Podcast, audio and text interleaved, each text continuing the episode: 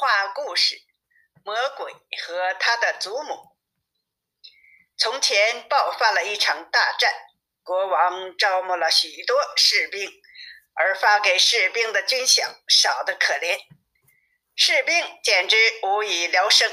于是，三个士兵相约要逃跑。只听一个士兵对另一个士兵说：“如果我们被抓住了，就会被绞死。怎么样才能顺利地逃走呢？”另一个士兵说：“桥那边不是块玉米地吗？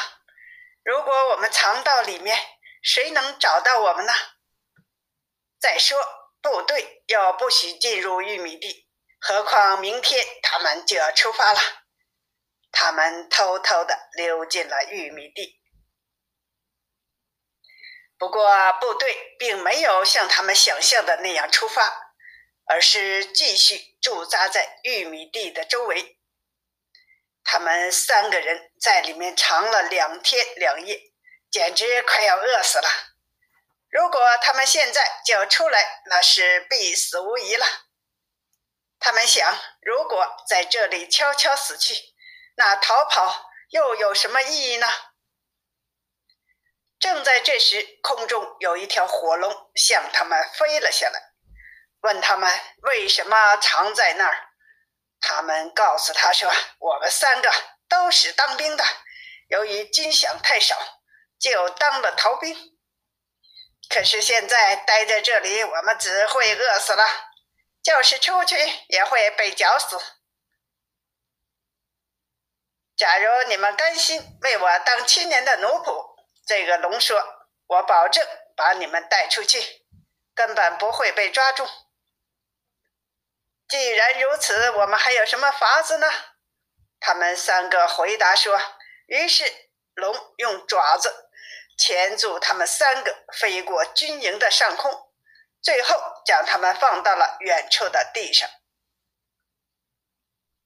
原来这条龙不是人，而是一个魔鬼。他给了三个人一条小鞭子，是吧？只要将鞭子拍拍的抽响，你们四周就会涌现出许多金子，要多少就有多少。这样你们就可以过上富翁的生活了，有马骑，有车坐。可七年一过，你们就归我了。他拿着一本簿子，逼着他们一一签了字。不过到时候我会给你们一个谜语猜。他接着说：“如果猜对了，你们就自由了，不再属于我的管束了。”说完，龙便飞走了。他们就带着鞭子开始旅行了。果然，他们有许多金子。他们换上了华丽的衣服。招摇过市，他们住的是富丽堂皇的宫殿，出进都有马车来回接送，吃的尽是山珍海味。不过他们也没有干什么坏事。时光飞逝，转眼功夫，七年期限就到了。他们中的两个就焦虑不安起来，而另一个却不急不慢。只听他说：“兄弟们。”别害怕，我的头脑够好使的了，我准能猜出谜语来。他们来到外面开阔的地下，那两人仍是神色紧张。这时，一位老太婆向他们走来，问他们为何如此悲伤啊？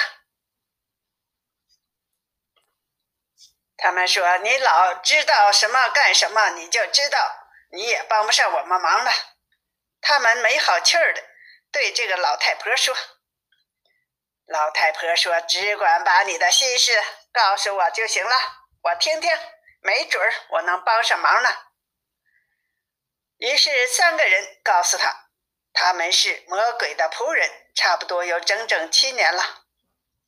魔鬼给他们弄了许多金子，多的不计其数。不过他们都和魔鬼写了卖身契。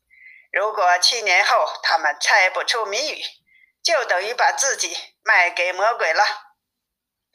老太婆听完了说：“你们要想得救，你们中一人得走出这森林里去，到一座像小屋子模样的悬崖前，他得跨过去，以后能找到救星。”那两个慢慢伯乐的士兵想到，这哪能救我们呢？因而坐着不动。而那个开心的士兵却站起来，径直地往森林中走去。他找到了石头房子，并走了进去。屋里坐着位老态龙钟的老婆子，她就是魔鬼的祖母。他问士兵：“从哪里来呀？”到这里要干什么呀？士兵把发生的一切都告诉了他。老婆子很喜欢这个士兵，动了恻隐之心，便答应帮他。他揭开了地窖上一块大石板，对士兵说：“你藏进去吧，这里你可以听到外面的一切，千万要坐好啊，不要动弹。等龙来了。”我会问他那个谜语，他会把什么都告诉我的。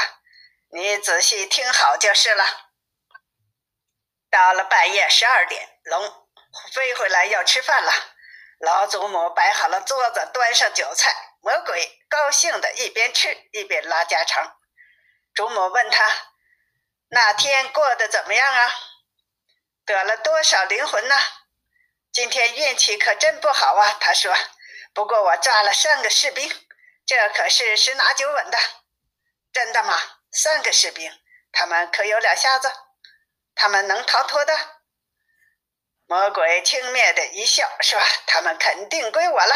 我还有个谜语给他们猜，不过他们肯定猜不出来。可以告诉你，在辽阔的北海，有只死了长尾猿，那是他们的烤肉。”一头精的酒骨是他们的银勺子，一条空心的老马腿是他们酒杯。等魔鬼睡着后，老祖母揭开石板，让士兵上来说：“这些你都记住了。”士兵说：“记住了。”这下我得救了。随后，他从另一条路悄悄地从窗户爬了出去，以最快的速度跑到了同伴身边，向他们讲了魔鬼是如何告诉他谜底的。这下三个人可高兴了，他们拿起鞭子，抽出了许多金币，让他们满地乱滚。整整七年过去了，魔鬼带着那本簿子来了，他让他们看自己签过的字，说：“我将带你们去地狱，让你们在那里吃顿饭。你们要是能猜出会有什么样的烤肉，你们就自由了。我们的协议不再生效，并且我可以让你们留着这鞭子。”只听第一个士兵说道：“在这辽阔的北海，有只死的长尾猿，那肯定是烤肉了。”魔鬼又惊又气，又问第二个：“那你们用的是什么勺子呢？”士兵回答：“精的走骨将是我们的勺子。”魔鬼这下气歪了脸呐，他咆哮地问第三个问题：“哼，你们可知道酒杯会是用什么做的吗？”他们回答：“一条老马的腿将是我们的酒杯。”魔鬼怒吼着飞走了，他的魔力再也不管了他们了。从此，他们三个人留下了那条鞭子，需要钱的时候就抽几下，一起愉快地生活着，一直活到了死。